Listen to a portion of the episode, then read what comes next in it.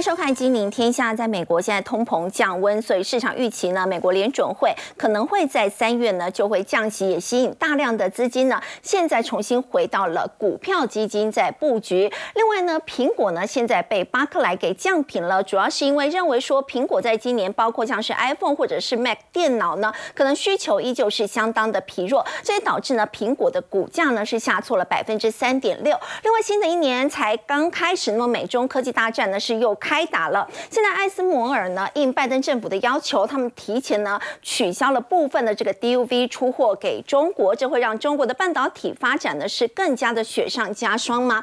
另外在台股的部分呢，今天表现相当的疲弱，是开低之后呢又往下走低，而且一举跌破了月线，接下来还会有再破底的危机吗？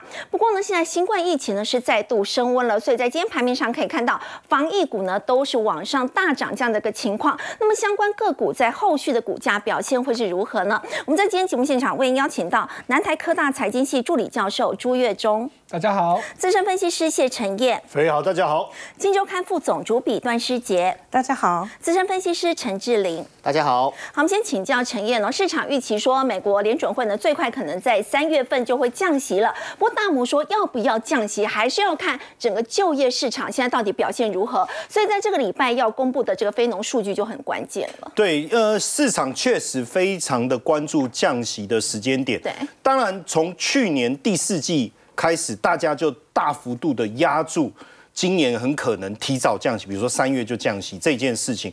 但是有很多的数据，我们必须要综合来判断。我们先看一下哈，最其实国际热钱过去几周确实在呃要跨年之前大幅度的一个流入哦。我们看一下哈。包括到你看哦，十二月二十七号为止的这一周，一百六十亿美元流入全球股票基金。为什么要流入股票基金？因为降息对股市本来就有利啊。这个是一个非常合逻辑的推论。对。那所以基本上，因为通膨降温，我们也认为接下来十二月的通膨的数据应该还是可以持续的下来下滑，这应该没有问题。所以大家就越认为说三月应该会降息。好，可是我先特别提一下哈。因为其实昨天我们节目也有聊到这一块哈，因为呃在录影前哦，我们看三月份降息的几率，其实昨天在看的时候大概有八十五趴，嗯，可是今天已经掉到七十五趴，很快就有十趴不见了。为什么？我觉得主要还是大家在思考的是，呃，不管是说呃航运指数的问题，还是后续包括就业市场的问题，我们来看一下好了哈，是，因为。现阶段来看，为什么大家都一直认为说应该要降息，应该要降息，应该要降息？因为升息的第一个目的，当然就是要压抑整个通膨。嗯，因为你通膨一直上去，对景气的复苏是不利的。是，所以如果利息呃 CPI 的部分能够有效的降温，我干嘛要维持高息？嗯，我这时候我只把它息降下来，经济成长就会恢复原来的轨道了，对不对？好。那经济到底恢复轨道了没有？如果没有，就要降息；如果有，就不一定要降息了。结果我们看到，其实二零二三年，不管是欧元区、南韩、台湾还是美国，我们去看这个 PMI，尤其是美国，你看哦，上个月的 PMI 四十七点九，就代表大家对未来的景气的展望是不乐观的，所以他不愿意采购。嗯哦，因为 P M I 要采购经理人指数低于五十以下，就代表低于五十，没错，呃，就就其实一直低于五十了。对，这跟考试一样，如果一直低于五十，那大概都毕不了业了。那欧元区你看还在四十四点四，并没有说哪一个市场也许特别好哦。然后呢，这个持续萎缩的情况既然长达十八个月，那我问你，如果我通膨能够有效的降控制的话，我要不要降息？应该要，对不对？对。好，所以我们来看一下，就。整个就业的状况来讲，哈，就就业的状况来讲，实际上大家为什么一直在关心这个清理失业救济金的人数？失业太多人也不行，嗯，因为代表景气不但没有增长，还衰退。那失业太少也不行，嗯，代表景气很强，太强会推升通膨，会又会推升通膨，那又不能降息，所以。目前调整完是二十一点八万，高于市场的二十一万，好一点点，就失业再多一点点，但又不能多太多哈。是，所以就业还是强劲的，对不对？好，对。所以为什么你看摩根斯坦利说，如果三月真的要降息的话，嗯，哦，这个对股市有利，所以它叫多头势力哈。就业市场一定要降温啦。对，就业市场要降温，你去想一下哦，实际上我们去年在讲联总会对二零二四年的就业预估的时候，他希望失业率能够来到四点二，嗯，对不对？对从三点八再跑到四点二，为什么？就是你的就业市场要降温呐、嗯，你就业市场降温，我才有理由降息嘛。失业率拉高一些。对啊，我才有理由降息嘛。好，那所以大摩经济学家就喊说，就业成长一定要低于五万人。好，那我不晓得如果五万零一人的话，好，当然没有开玩笑，就是说其实在这附近呢，哈，所以这个礼拜五非农就业，非农嗯我们特别注意看，是。哦，特别注意看，因为如果非农就业的数字真的低于五万了，代表就业市场有降温呐、嗯，哦，当然不是说很严峻，而是说有降温就可以，你还是要强调，不然你整个变衰退也不行。这是一个很有趣的一个要控制的很好，但是又不能不能，就是说这个氛围要掌握对。很重要哈、好，那当然我们继续往下看哈、你刚刚说市场看好股市嘛？对。但是为什么二零二四才刚开年，美股就一月效应失灵了？就是用四个字来回答，叫不如预期，是不是？实际上现在有一个麻烦点是什么？哦，因为坦白讲，因为去年第四季大家认为降息的这个利多先卡位了，就都在卡位，所以把股市一路往上推升，而且元月效应这件事，我们也没有跟大家随便讲讲，真的统计。元月就是元月一月效应，就是元月效应哦确度，哎，对，九成以上啊，也就是说我十二月买去卡元月效应，基本上九成以上会对啊。所以这个一月效应是通常都会涨，通常一月都会涨，对那、那这一次就是遇到这这个七点七啦，哦，就是这七点。当然我要解释原因哦，我们也不要说以这种呃比较开玩笑的方式讲，我们用比较呃专业的角度去讨论。第一个，美股超买，这是事实。嗯，去年第四季每个美美股涨成这样，尤其是七大科技股，没有对办法的事情。是然后现在为什么 VIX 为什么 VIX 很低？嗯，因为恐慌很低，就那就代表大家不害怕。对这个对股市来讲其实比较不利。也就是说，投资人的情绪很高昂。还记得我们之前讲过一个这个凯因斯所讲的这个动物动物思维嘛？就是说，投资人的情绪很高昂。嗯。所以他不管外面的基基本面状况怎么样，他就是要买股票，就是要买股票，你不要阻止我这样的氛围。那再来一月通膨降幅可能有限，这这个其实是我们真正担心的点。我跟各位讲哈，接下来我们节目也会帮各位去追追踪，就是一月三十一号到底最后联总会降他的想法是什么？因为我现在担心的是一月通膨，我要等到二月才会知道。对如果降的不多呢，油价也上的上来通，然后运价也上来，那最后一月通膨没有降，可那怎么办？三月就不会降息，不会降息啊，因为目前我看到的是五月降息的几率有在拉高，是所以我现在担心的是说三月完全不会降息。嗯，哦，这个这个要注意哦。那再来就是第一季的财报，因为大家都认为说第一季财报是不错，为什么？为什么会有这一个点的疑虑？哈，你看巴克莱，既然你你开枪你可以玩几天吗，你为什么要在第一天就开了这个枪呢？它下调了苹果股价的等级，但我觉得也是投行就是这样很客观的去告诉你这件事情。那为什么？因为他说 iPhone 十五销售不是不好吗？嗯，那这样你 iPhone 十六还会好吗？他就用这个逻辑去推，然后苹果就跌了啊、对，而且坦白讲，七大巨头里面这一波苹果股价其实也推不太动，因为市值太大。还有一个问题，他说欧美要对苹果监管的决定，对不对？一定会影响它未来的服务业务的收入。还有一个微软。现在大家称 AI 这个势头，哦坦白讲，苹果在 AI 这个领域的琢磨，我真的觉得是比较弱的。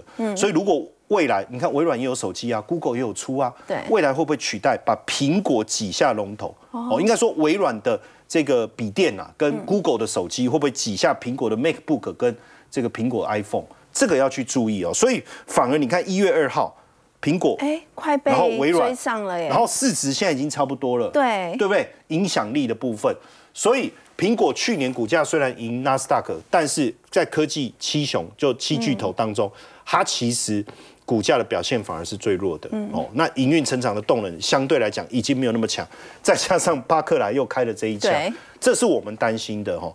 那因为就整个来讲哦，大家很关注。因为去年辉达带领着纳斯达克股价表现非常的好，所以大家今年一开始就关注，可是，一开年你看就跌了一点六八。其实坦白讲，我也吓一跳，而且，哎，我觉得跌我就可以理解嘛，因为你是。涨多了嘛，然后稍微有些修正可是幅度有点大，对跌幅因为它跌了一点六八，嗯，哦，那二零零一年第三大的单日跌幅对，这个这个不太对啊。但是我跟各位讲哦，几个原因哦，其实我觉得不是基本面的问题，大家不用担心基本问题。几个原因，第一个，十二月实在涨多涨过头。嗯，你刚刚提到涨太多。其中还有一个很重要的因素，是因为现在所谓的纳斯达克，它在设这个 ETF、QQ 他们这一类在设计权重的时候，他们已经开始去设计说，哎，你这七大巨头，你你占权重太大，我就要帮你减少；你占权重太大，我就要帮你减少。这个会在上涨的过程当中遇到阻碍，但是是不是说这样子就会变成一个空头市场？的氛围，我觉得倒不至于，但是要像去年那样子猛烈的上涨，确实有难度。所以我觉得今年的一月还能不能有圆月效应，可能我们还是得稍微谨慎的去关注。也许真的这个月就是那七点七了。好，刚刚陈彦带我们看到呢，美股在二零二四年一开年呢就表现失利，那么主要是因为苹果被巴克莱给降平了，包括在今年的元月行情呢都有可能会失灵。不过接下来大家还要关注的是，才刚开年呢，美中科技战呢又开打了。我想请教朱老师，艾斯摩尔呢应拜登政府要求要提前取消部分的这个 DUV 设备出货给中国，会不会又对这个中国的半导体发展又给他一记重击？呃，这势必的哈，因为原本都已经讲好了说，哎，这个。订单也下了，我甚至已经准备装好，准备要出口了。结果一声令下说，交到马得不准。嘿，为什么呢？当然是觉得以前我们觉得 EUV 早就进了嘛，哈，没想到你 DUV 居然也可以生产高阶制成的这些相关的半导体商品，那我当然不行嘛。所以呢，本来禁令还没有生效，现在美国说不行，提前生效。好，所以哦，大家可以看到，基本上是 DUV，可是还是有不同的机型。嗯，简单来说，DUV 已经比 EUV 还要低阶了，可是，一样是 DUV，它是还是有分很多级，主要就是这个数字。哈，它现在的禁令是两千以上的。就数字大于两千的，都是属于高阶的 DUV。所以它进的是 DUV 比较高阶的。对，DUV 两千以上进。好，所以呢，这一次就是因为有高阶机种，本来准备要出货了，拜登一声令下，跟荷兰政府说不准，所以荷兰政府立刻说不准。那艾斯摩尔当然乖乖的就不能。是在出货给这个中国了。好，那事实上中国在之前其实它已经大量出货，就以去年七月到十一月十四个月的时间，他们其实已经倍增五倍。哇，光一个十一月居然买了四十二台。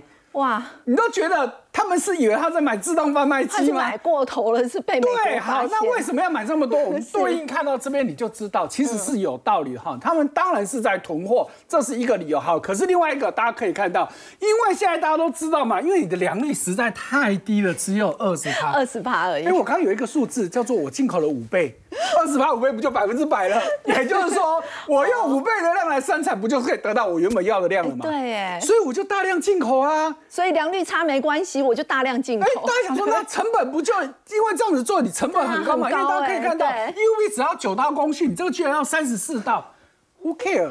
我做得出来，以当下来说，我做得出来最重要嘛。所以中国为什么要做这件事情？那当然还有一个，他知道以后没有办法再进了，是那怎么办？我以后还有维修问题哦。嗯，那所以我多进一些，以后我就拆来。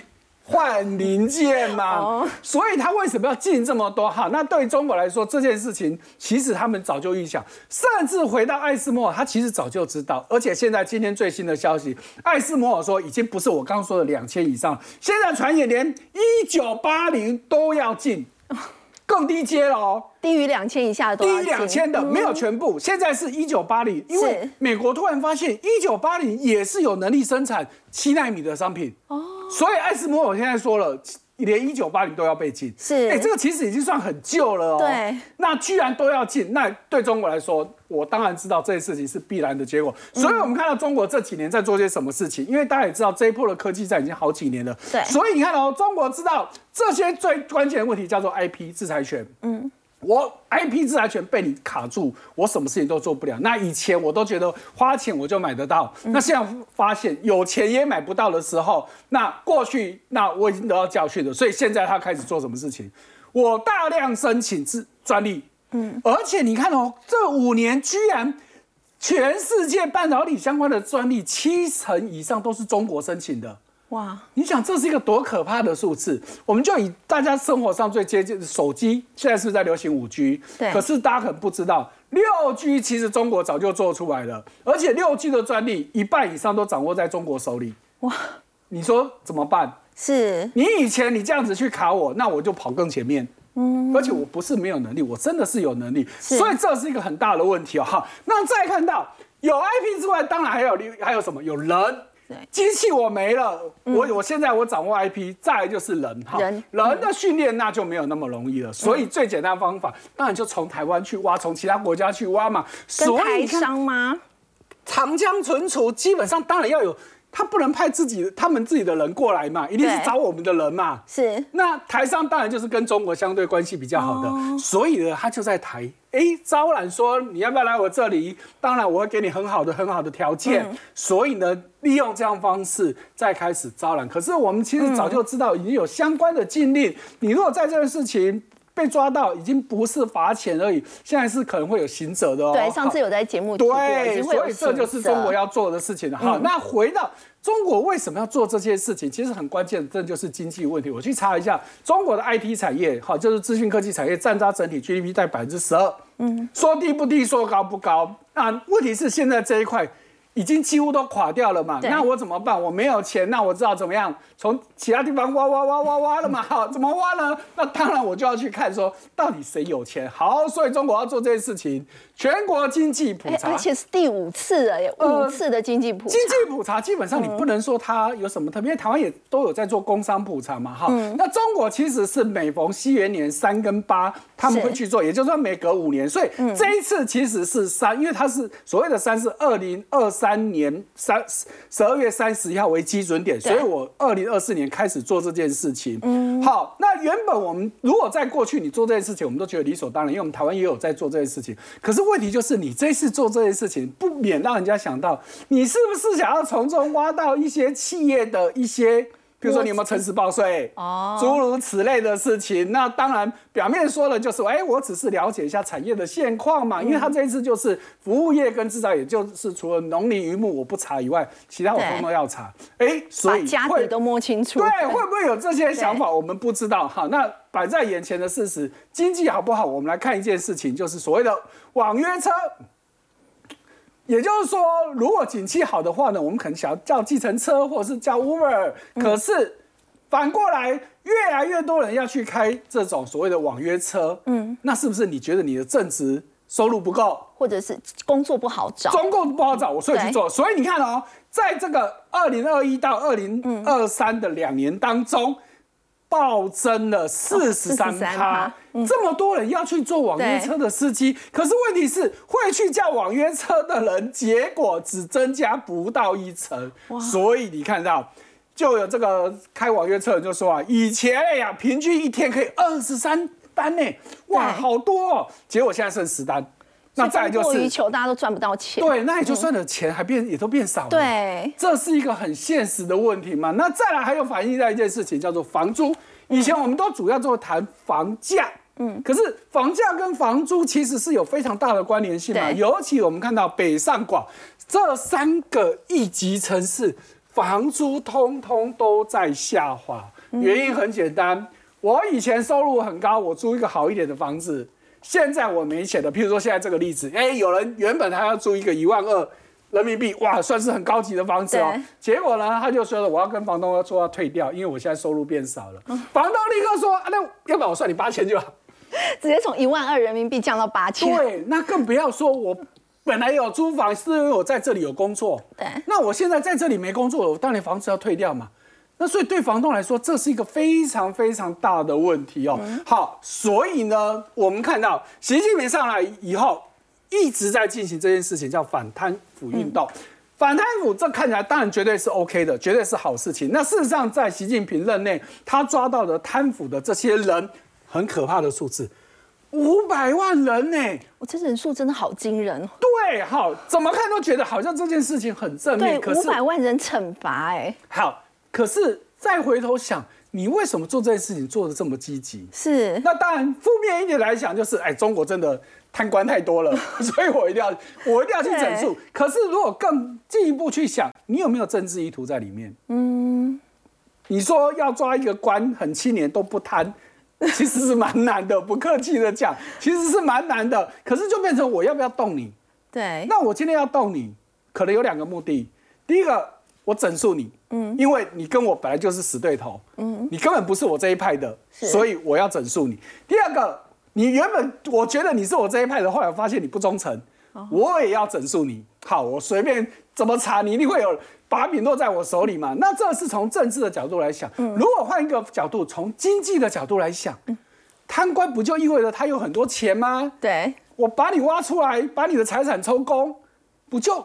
我就很多的钱的收入嘛，我们就以之前贵州茅台的董事长的例子来说，好，大家去看到几年前贵州茅台就是这种国营企业，董事长贪污居然可以把他整间房子塞满了金条金块，动辄是几吨，更不要说还有现金，动辄都是几十亿，嗯，哇，所以像他抓到这种贪官，你说对地方政府来说，财政大补完呐，所以他为什么要去做这些？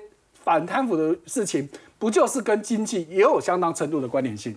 好，刚朱老师带我们看到是在中国目前的这个经济的状况。另外，我们再来关注的是在台股，台股在今天呢，真的表现很弱，开低走低，而且在盘中呢是重挫了超过三百点，一举贯破了月线。所以大家就说，哎，志玲啊，离万八越来越远了，还有机会再攻上万八吗？对，我相信今天大跌，大家投资人心情会不太会闷闷的，会不露不露，所以我今天也蛮应景的，穿着蓝色西装，但是有玄机哦。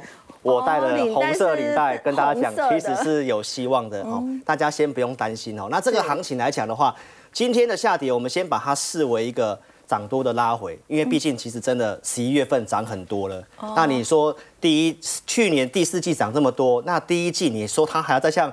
复制十一月份这样大涨，其实不太容易的。嗯，好，所以我认为在第一季有很多的事情哦，那我们一一来跟大家讲。其实为什么不用担心呢？因为其实还有一些利多在后面。嗯，有两个展览哈，一个是在一月九号这个 CES 展，那再来二月二月底这个地方有 MWC 的通讯展。所以我认为利多还没有用完，所以其实拉回的时候，等于我们可以看今天的这一根黑黑棒看起来蛮吓人的。对啊。但是你看下面的成交量。其实是缩的，缩的耶。对，所以其实你看它这一段涨势量增，整理量缩，所以其实今天贯破这个黑 K 棒，我们刚刚已经讲到说，哎，既然有这个 CES 展的题材，其实你稍微观察一下今天盘面哦，伟创、广达这些 AI 的股票突然都有买盘，而且都有翻红的现象，是，其实就是有买盘去卡位 CES 展，所以我认为跌下来，其实你是可以找一些题材股去买，但是涨上去，第一季我们建议投资朋友你要稍微去。获利减码，为什么呢？因为我先给大家结论哦，这个盘势它会走一个高档区间震荡，因为真的涨很多了，而且其实基本面来讲真的并不强。我们看第二张图表哈，昨天公告最新的台湾的 PMI，刚刚第一段陈彦哥其实也有提到，欧美的 PMI 其实。不强，那它都是我们出口的客户，大陆也不好嘛，所以其实你可以反映在我们台湾的制造业 PMI，它现在好像有点提早过年的现象，它都在这个龙枯线五十之下，四十六点八而已，没有错。所以 PMI 它是一个领先指标，代表基基金叫代表这些经理人有没有这个对前景乐观去下单嘛？有订单，这是拉订单，所以其实谷底看到了，但是其实复苏的。状况并不强。嗯，那我们再来详细看一下这个产业的部分哈。我们从最新公告的外销订单，因为外销订单大多数是对于未来大概两个月，所以也代表是呃第一季嘛。那这些的产业，从资通讯、电子产品、光学器材、金属类，包括塑胶、化学、机械这些八大的这个产业，好，他们如果是对未来的。展望是有信心的，会愿意多下订单的话呢？结果放眼望去，没有一个高于五十。没有错，就是大于五十代表有信心，但是几乎没有一个。所以这是要跟大家讲，其实基本面不强。那第四季又涨这么多，那基本面又不强，那你怎么会期待说第一季它会大喷特喷呢？所以我们可以来看一下，再来就是从。汇率的角度，今天也是股汇双杀，台币也是重点。是，但是我为什么跟大家讲，其实跌你也不用那么担心。嗯，其实涨跟跌这段的涨，是因为汇率的升值热钱进来。那这两天的跌，就是因为汇率的贬值。但是我们可以来跟大家讲一下，为什么我说第一季是高档震荡哈？嗯，因为汇率我们帮大家算过，第四季大概这一段哦，升值了五 percent。那台湾又那么多电子股，毛三到四。对。直接就已经五趴不见了。所以在第一季会有很多的这个汇损的利空要消化，但是要跟大家报告一下，这个汇率，你说台股要大贬，也要大跌，一直贬上去，其实不太可能，因为其实大家对于联准会的呃接下来可能要降息是已经有预期了，所以美元来讲，它也不可能一直强。所以代表跟大家讲，台币的汇率将来也是个震荡，所以大盘的部分其实也只是一个震荡而已。所以就是区间震荡跌，你可以找一些股票买，但是涨上去基本面不强，你要减码。所以就是区间震荡的一个结论。如果在高档区间震荡的话，在这个时候我去找一些这个指标全指股啊、龙头股，会不会比较安心一点？对，既然我刚刚有提到说，如果汇率是这样的话，代表台币不可能一直在贬了啦。是啊，那它可能会贬一下，但是你说要在回到三十二，然后指数要重挫，其实几率真的不是很大，空间也是不大了。对，所以这时候我们就要看那后面有没有什么样的题材个股，其实就是要看消费性电子，因为 CES 就是消费电子展嘛。对。那我们上次有来跟大家讲，其实这次消费电子展的重点全部都是 AI，那到底有没有机会像大摩讲的上两万点？其实也是要看这次 CES 展。所端出来的消费电子市场到底买不买单？如果买单的话，那那些 PMI 那些订单就会涌进来，那后面就会看好。是，所以其实接下来行情，我们来看这四大天王。第一个当然要看台积电，因为这边一月份有很多的关键时间。所以消费电子指标，我就是要看这四档四大天王。对，因为这四个都是手机的比重高的。是。那我们看一下一月十号它公告营收，那因为汇率升值。所以大家基本上也知道营收可能会低于预期，嗯，而且也会有汇损，所以它又跟上次的版本一样，对，在在这个营收出来之前会先整理，好，但是营收出来之后有可能会往上。那这次法说会稍微延到一月十八号，它会试出展望，包括资本支出会不会调降，所以一月十八号它也是一个重要转折点。那既然这个大型全值股要涨，那跟联准会一月底的这个会议也有关系，所以资金的流向会不会让？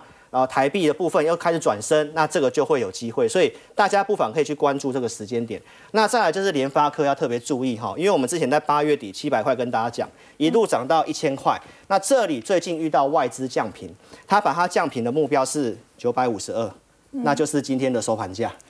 那他明天要除全息，要除二十四块钱，所以如果他除全息之后，他能够顺利填全息，那你要注意，代表说。基本上它已经消化利空了，而且它其实是这次边缘 AI 里面的一个指标股。如果它也能够重返千元的话，大概是市场上认同这个边缘 AI 的题材。再来，我们看这个手机比重的大力光，因为刚刚陈彦哥有讲到苹果被降频，所以今天跌的都是。苹果概念股，那大力光来讲的话，它其实还是在月均线之上，嗯，所以我们要特别注意，因为它的老板是老实树，所以接下来他会有法说会，会讲未来展望如何。而且我觉得有个不错的题材就是 Region Poll 在一月底，所以其实很多的消息面其实都在一月底。如果这些市场上认同 AI 手机接下来会卖得好，那苹果股价有机会提振，这些股票其实有机会。那最后我要跟大家讲，攻击万八或者是行情。第一季真的可能见高点，那就看这个股票，看红海，就是看红海，因为有这个现象的时候，它容易见到顶。为什么我这么讲呢？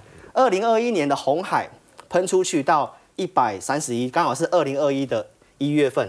台积电冲六百多块的时候，红海通常如果你在股市经验够久的，红海通常是最后一棒，就是那个最后的补涨。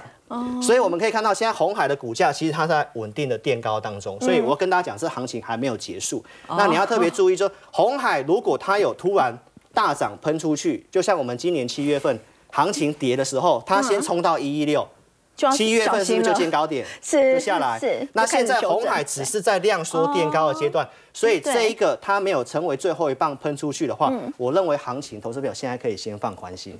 好，刚刚志玲带我们看到，虽然台股在今天是重挫的，但是接下来呢还有 NWC 还有 CES 展，所以接下来还是有利多可期的。而且呢，观察的重点就是这四大天王。那我们再来看到说台股要特别关注，在这一期《金周刊》有提到哦，在二零二三年去年整个加权指指数上涨幅度呢百分之二十六，但是国内一般股票型的基金更惊人哦，不但是八成以上战胜大盘，而且冠亚军还超过九成。我们要请教副总主笔，那么接下来二零二四年到底要怎么样去操作呢？而且这个 AI 股在去年大家非常关注，今年还是在留意 AI 吗？嗯，对，这个去年台股涨了二十几趴哦，不过我们看到这个呃基金前股票型基金前十名哦，是对不对？八十几趴、九十几趴，甚至还有一百趴的，对，大家觉得很惊人哦。那其实我们知道这两年呢，资本市场最红的是什么？其实是 ETF，对不对？到这个去年十一月底哦，这个台股已经有两百四十五档 ETF，那这个总资产管理规模也已经快要到这个三点六兆了。那这两年其实投信也很积极在发这个 ETF，那很多投资人就会想说，哎，看到这个基金的绩效又这么好，就会想说买股票型基金，对，就是到底要投资这个主动 的这个基金还是被动的 ETF？那不过其实呢，他们的这个操作逻辑是不太一样的。我们知道主动其实就是靠这个基金经理人哦，他的这个选股的功力，然后操盘的绩效嘛等等。那其实 ETF 它就是追踪这个指数哦，就是要很忠实的呃复制这个指数的涨幅，它才是一个好的 ETF。所以我们可以看到，其实你大家也看到这个绩效很好的基金呢，其实它去年一定都是有买到 AI 这些标股，对不对？对，所以绩效才会这么好。那也就是说呢，可能在行情特别好的时候，它会有一些这个超额的报酬。不过呢，我们也看到像这个前年底呃台股的表现不是很好的时候，是那当时反而是这个反向 ETF 的表现比较好，因为大家可能看空嘛，去放空它。所以呢，青菜萝卜各有所好，其实投资人也可以灵活的来选择这个工具。那其实最重要的当然就是这些金牌操盘手们，他们怎么看今年的展望哦？那其实呢，他们就觉得说，哎，今年应该会迎来一波这个三到四年的复苏期哦。新一轮的复苏，那主要是因为呢，这个台股上市柜获利的高点哦，其实是落在二零二一年哦，四点二二兆。那到了二零二二年呢，它就掉到三点八九兆嘛。那到了去年哦，只剩下三兆哦，所以说已经连续滑落两年了。不过大家预估说，今年呢，大概可以回升到三点五兆哦。所以代表说，这些企业的获利不但是止跌回升哦，而且呢，在三到五年内还有可能再突破这个二零二一年的高点哦。那所以说，企业它要突破这个。获利要突破高点哦，那当然跟 AI 也就脱不了关系了。那只是说这个去年我们知道 AI 大涨的都是这些组装厂嘛，对不对？那今年的话呢，主角也有可能会换人做做看哦。那我们也可以观察哦两个方向哦。那第一个当然就是我们知道 AI 受惠的话，半导体厂一定也会受也会受惠嘛，对不对？那比如说像这个台积电是以这个先进制程为主，那它也拥有这个呃 AI 晶片的这个高阶封装的 CoWAS 技术。那我们知道 AI 晶片呢，今年的量大概会比去年成长一倍，嗯因此在这个高单价，然后这个利润也高的状况之下，当然就会提升这个整体的产能跟获利。所以呢，这个法人就预估说，哎，这个台积电呢，今年的这个获利可能可以突破一兆元哦。那当然，这个 CoWAS 相关的设备商哦，也都可以受有也有渴望受惠。那另外一方面呢，我们知道去年红了一整年的股票是什么？就是这个 NVIDIA 嘛，对不对？对，穿着皮衣的那个男人。对，那到了今年，因为它就是这个 AI 晶片嘛，那到了今年呢，可能就会有这个百花齐放的状况喽。因为我们包括知，我们知道包括这个呃，像这个呃 Google 啦，还有呃这个 Intel 啊等等哦，可能都要这个自制哦这个 AI 晶片。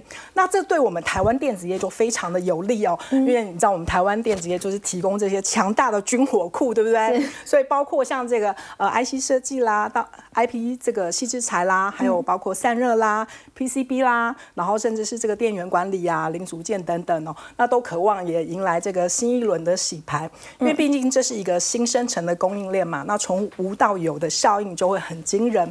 那有一位经纪人呢，他也告诉我们呢，就是定调呢，今年呢就是这个谷底复苏、货币宽松哦，是不是听起来蛮棒的？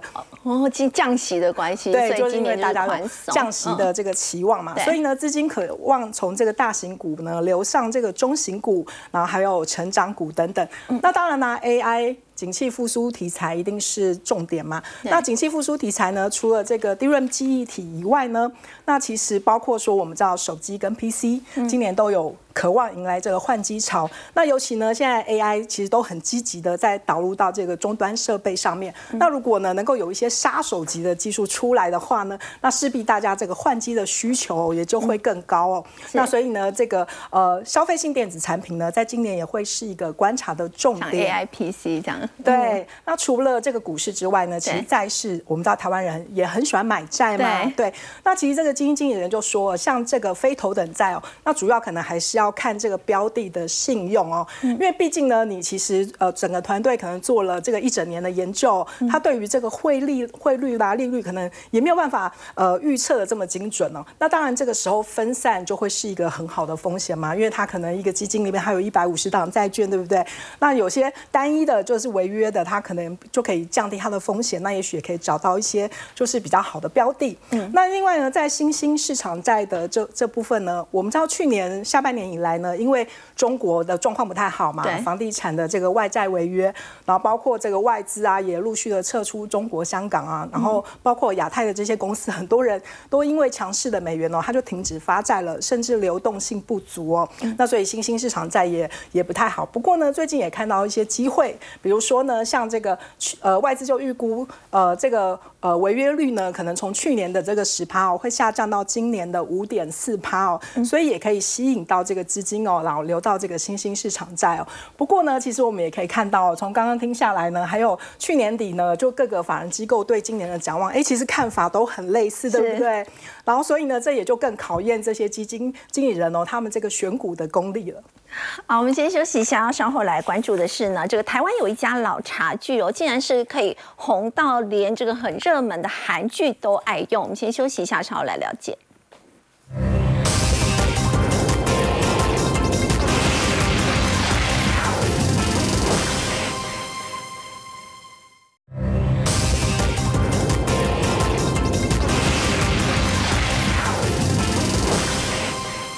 看到呢是怎么样一个老茶具哦，竟然红到连韩剧都爱用。我们要请陈燕带我们看，这家呢是叫做仪龙茶具哦，它的老板呢已经是第二代，但是他透过他的创新设计呢，就可以击退一些仿冒品。来来泡得哦哦，这我们只要听到这样都觉得这是老一派的。对，然后坐下来在那边还要磨磨磨，然后泡泡泡泡泡啊，一人一杯，一人一杯。可是实际上呢，就茶具的一个发展来讲。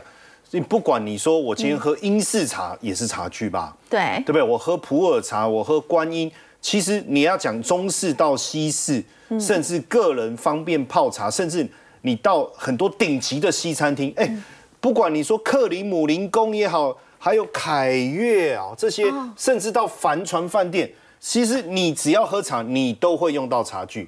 所以，我们对茶具的印象，不要只是停留在。来来泡得哦，就是老一辈的这种。你刚刚提到克里姆林宫啊、杜拜帆船饭店都有用台湾这一家对老茶你总不会以以为那个普丁是坐在那边磨 磨磨，然后叫杀手啊不对，叫特工进来啊来泡，不是嘛？对不对？它就是也会有西中式跟西式各种不同的这个茶具，但是我觉得最让人感到这个。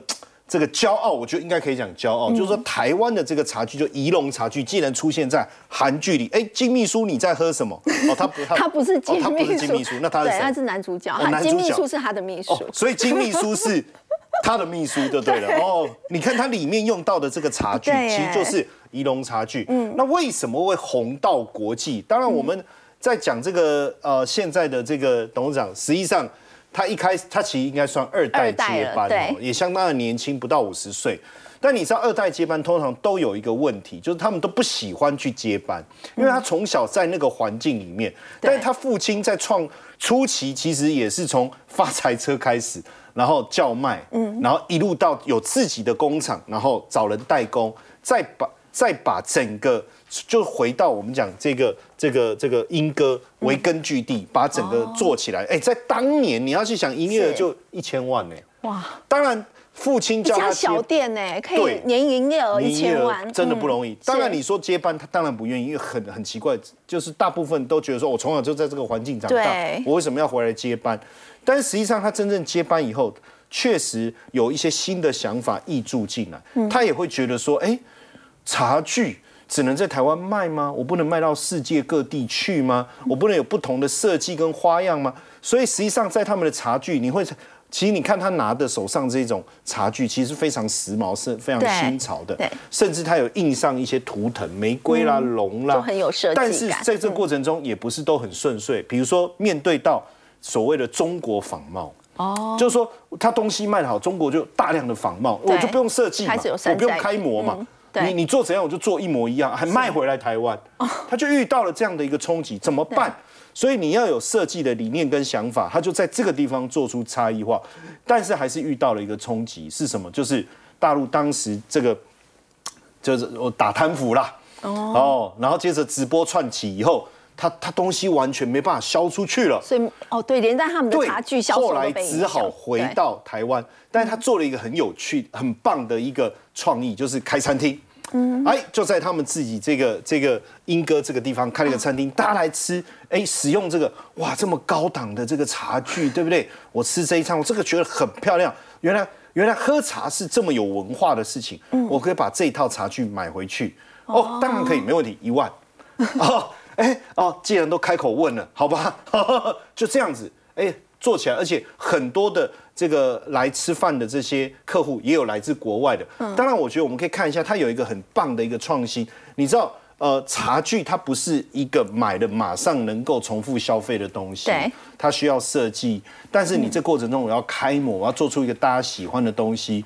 我们常听到“开模”两个字，对，头就痛了。为什么？因为一旦开模要验要真正做出来，你要拿到这个东西，你才能知道好不好嘛？嗯，要多久？哦。以前至少我我据说了哈，打样就要一个礼拜，打样就要一个礼拜，现在三到八个小时。哎，我有想法，我电脑画出来，可是电脑画出来，你怎么知道水倒出来的量？对，拿起来的整个感受重量，以前光改要改两次要十四天，现在一个礼拜可以改四次，所以一天到晚在改啊。改上瘾了，对不对？哎，这样产出效率真的提高很多。所以你看哦，他为了这样，他去买这个三 D 印表机。就我刚才讲，为什么可以那么快？因为他买了一台三 D 印表机。当时同业都没有这样做，没有人这样做，没有人这样做。所以把我刚才讲，我刚才在讲这个打样，原本要一周，为什么可以提早三到八小时？为什么画出来可以改两一个礼拜可以改四次？就是这一台三百多万。当然刚开始家家里他兄弟，因为像他二哥就觉得说。哎，花这么多钱到底行不行？可是其实大家最后还是认同，为什么？因为只有这样效率提升，才能掌握先机。所以我觉得我们现在在看很多传统的产业，只要你有创新，也许你就能够持续走在产业的前端。好，先休息一下，稍后来关注的是新冠疫情，现在是有升温的迹象，也让防疫股呢在今天变成是资金的避风港。那么接下来这个股价的后市要怎么观察呢？先休息一下，稍后来了解。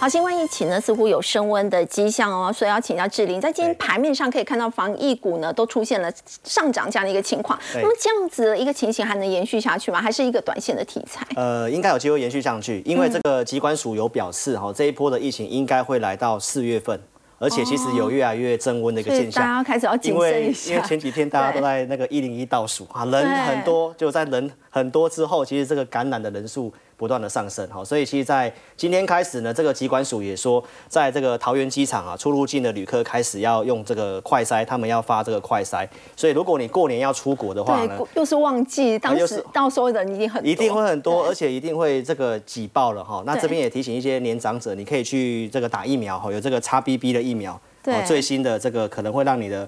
哦，免疫力提升，因为大概是预估会到四月份。好，那当然行情不好的时候，大跌的时候，防疫股就是一个逆向的一个一个走向的股票了哈。所以今天也有很多股票开高之后飙涨停。嗯，那你现在如果要做防疫的股票的话呢，跟大家讲一下，你可能要挑这种，呃，就是不是那种过去那种呃。医医疗生意的哈，就是你要找这个，就是真的是防疫或者是跟这个疾管署的措施有关系的，因为他要开始就是发送这个快筛试剂，对，然后呢也要开始就是量体温，然后像这边有一档是这个热印这张股票，它是做那个红外线。精密温度仪，大家应该有去机场看到那个走过去有那个红外线感应的，那这个就是热印在做的哈。那还有包括耳温枪，那这个因为这些股票大概就是股性很活泼，但是你在操作上你可能都是先以短线操作，因为他们不是说像红海啊或者是台积电那种体。有机会走波段的，他们都是抽短线题材。只是我认为有机会稍微延续一两个月有这个机会哈。所以如果你要操作这股票的话呢，乐印来讲的话，它成交量不要爆超过六千张。那我觉得它还可以做操作，原因是你可以看这个成交量哈。如果股票它不要过热，它量增加一点点，它还能够拉涨停板，代表是它的筹码算是很安定的。那如果你要操作的话，就是股价区间，我预估大概是在这个区间，给大家做参考。如果来到区间上缘，如果有出现六千张的量的话，那热映这个股票，你可能就是要稍微做出场的动作。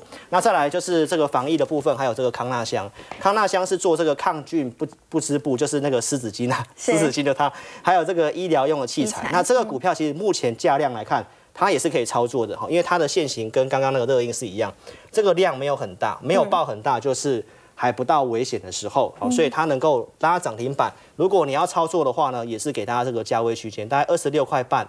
到三十一点五这个地方，好，所以这个大量如果能够过的话，这里也有机会来，因为他们是有这个哦题材延续的。那最后是这个亚诺法，那亚诺法就是跟大家举例一下，像如果你要做这种防疫生技股，像它今天如果是收涨停板就还好，嗯，但是它今天报了这么大量，所以其实以亚诺法来讲，你明天可能就。不用这么急的去追而且留一个很长的上影线。对，就是量小的这两只你可以做操作。那亚洛法是做这个相关药物抗体，所以也是给大家这个价位区间。那都是先以短线操作的想法跟大家做分享。好，我们先休息一下，稍后来关心。二零二四呢是超级大选年，那么跟股市的布局有什么关联呢？我们先休息一下，稍后来了解。